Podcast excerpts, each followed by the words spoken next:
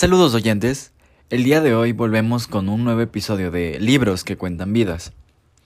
El día de hoy leeremos el capítulo 12 de una novela llamada Niebla, escrita por Miguel de Unamuno.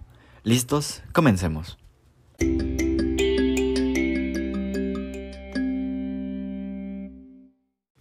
Capítulo 12 Señorito, entró un día después de decir a Augusto Liduvina. Ahí está la del planchado. ¿La del planchado? Ah, sí, que pase. Entró la muchacha llevando el cesto de planchado de Augusto. Quedáronse mirándose y ella, la pobre, sintió que se le encendía el rostro, pues nunca cosa igual le ocurrió en aquella casa, en tantas veces como ahí entró. Parecía antes como si el señorito ni lo hubiese visto siquiera. Lo que a ella, que creía conocerse, había la tenido inquieta y hasta mohina.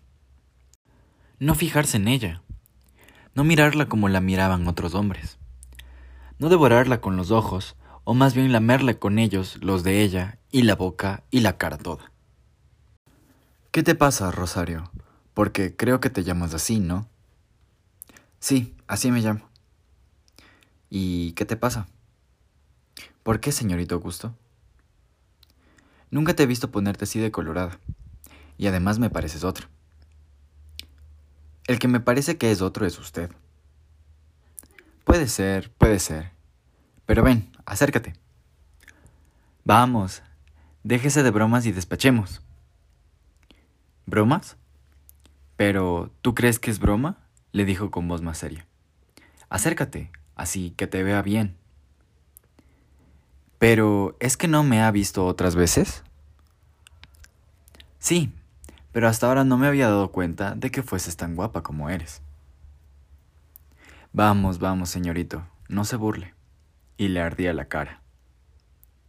Y ahora, con esos colores, talmente el sol.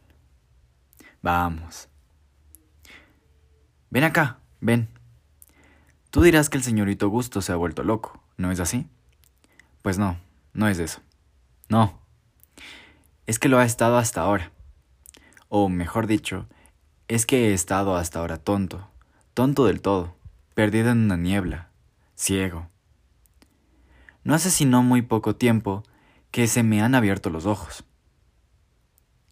Ya ves, tantas veces como has entrado en esta casa y te he mirado y no te había visto. Es, Rosario, como si no hubiese vivido, lo mismo que si no hubiese vivido. Estaba tonto, tonto. Pero, ¿qué te pasa, chiquilla? ¿Qué es lo que te pasa? Rosario, que se había tenido que sentar en una silla, ocultó la cara en las manos y rompió a llorar. Augusto se levantó, cerró la puerta, volvió a la mosita y poniéndole una mano sobre el hombro, le dijo con su voz más húmeda y más caliente, muy bajo. Pero, ¿qué te pasa, chiquilla? ¿Qué es eso?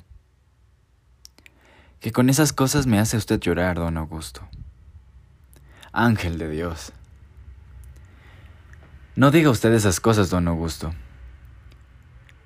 ¿Cómo que no las diga? Si he vivido ciego, tonto, como si no viviera, hasta que llegó una mujer, ¿sabes? otra, y me abrió los ojos, y he visto el mundo, y sobre todo he aprendido a veros a vosotras, las mujeres. Y esa mujer sería alguna mala mujer. ¿Mala? ¿Mala dices? ¿Sabes lo que dices, Rosario? ¿Sabes lo que dices? ¿Sabes lo que es ser malo? ¿Qué es ser malo? No, no, no, esa mujer es como tú, un ángel.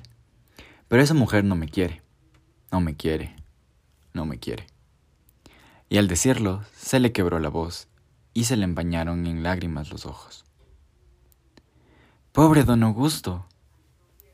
Sí, tú lo has dicho, Rosario, tú lo has dicho. Pobre don Augusto. Pero mira, Rosario, quita el don y di, pobre Augusto. Vamos, di, pobre Augusto. Pero señorito, Vamos, dilo. Pobre Augusto. Si usted se empeña, pobre Augusto. Augusto se sentó. Ven acá, la dijo. Levantóse ella, cual movida por un resorte, como una hipnótica sugestionada, con la respiración anhelante. Cogióla él, la sentó sobre sus rodillas, la apretó fuertemente a su pecho, y teniendo su mejilla apretada contra la mejilla de la muchacha, que echaba fuego, estalló diciendo, Ay, Rosario, Rosario, yo no sé lo que me pasa, yo no sé lo que es de mí. Esa mujer que tú dices que es mala sin conocerla, me ha vuelto ciego al darme la vista. Yo no vivía y ahora vivo. Pero ahora que vivo es cuando siento lo que es morir. Tengo que defenderme de esa mujer. Tengo que defenderme de su mirada.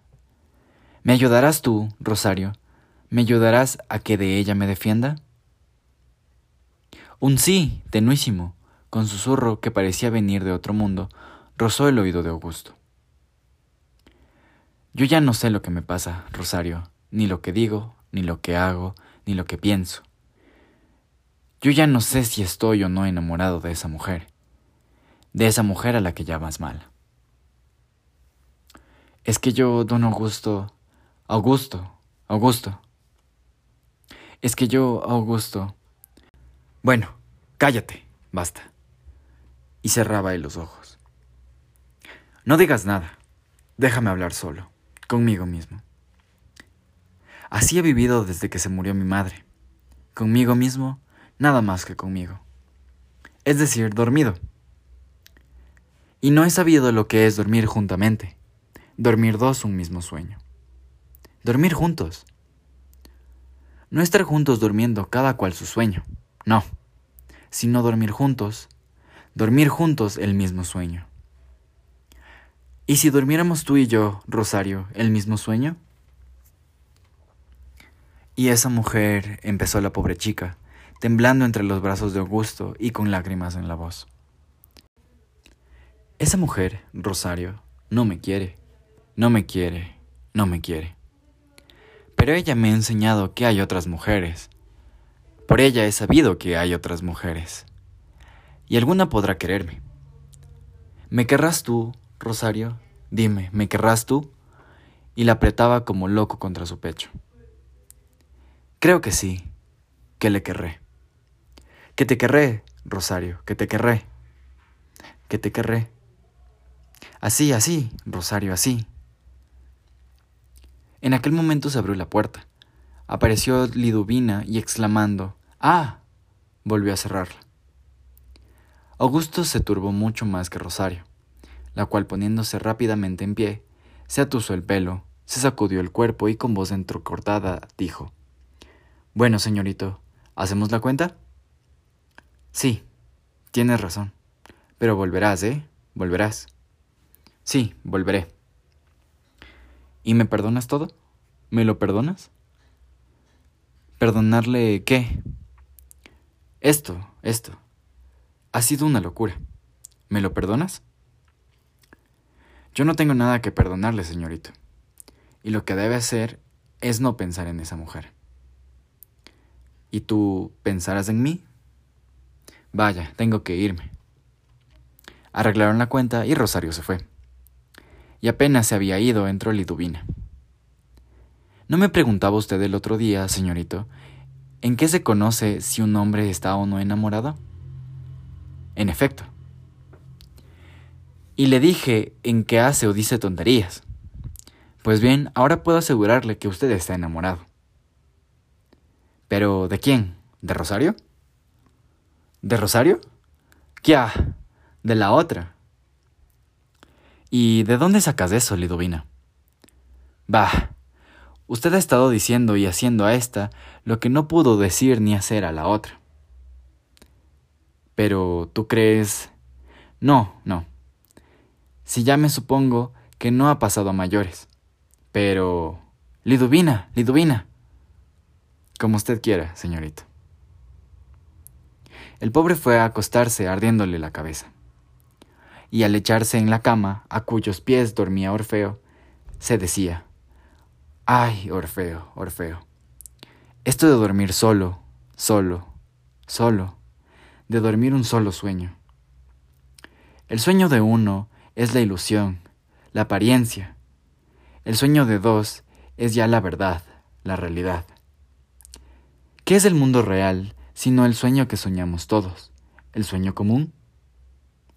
Y cayó en sueño.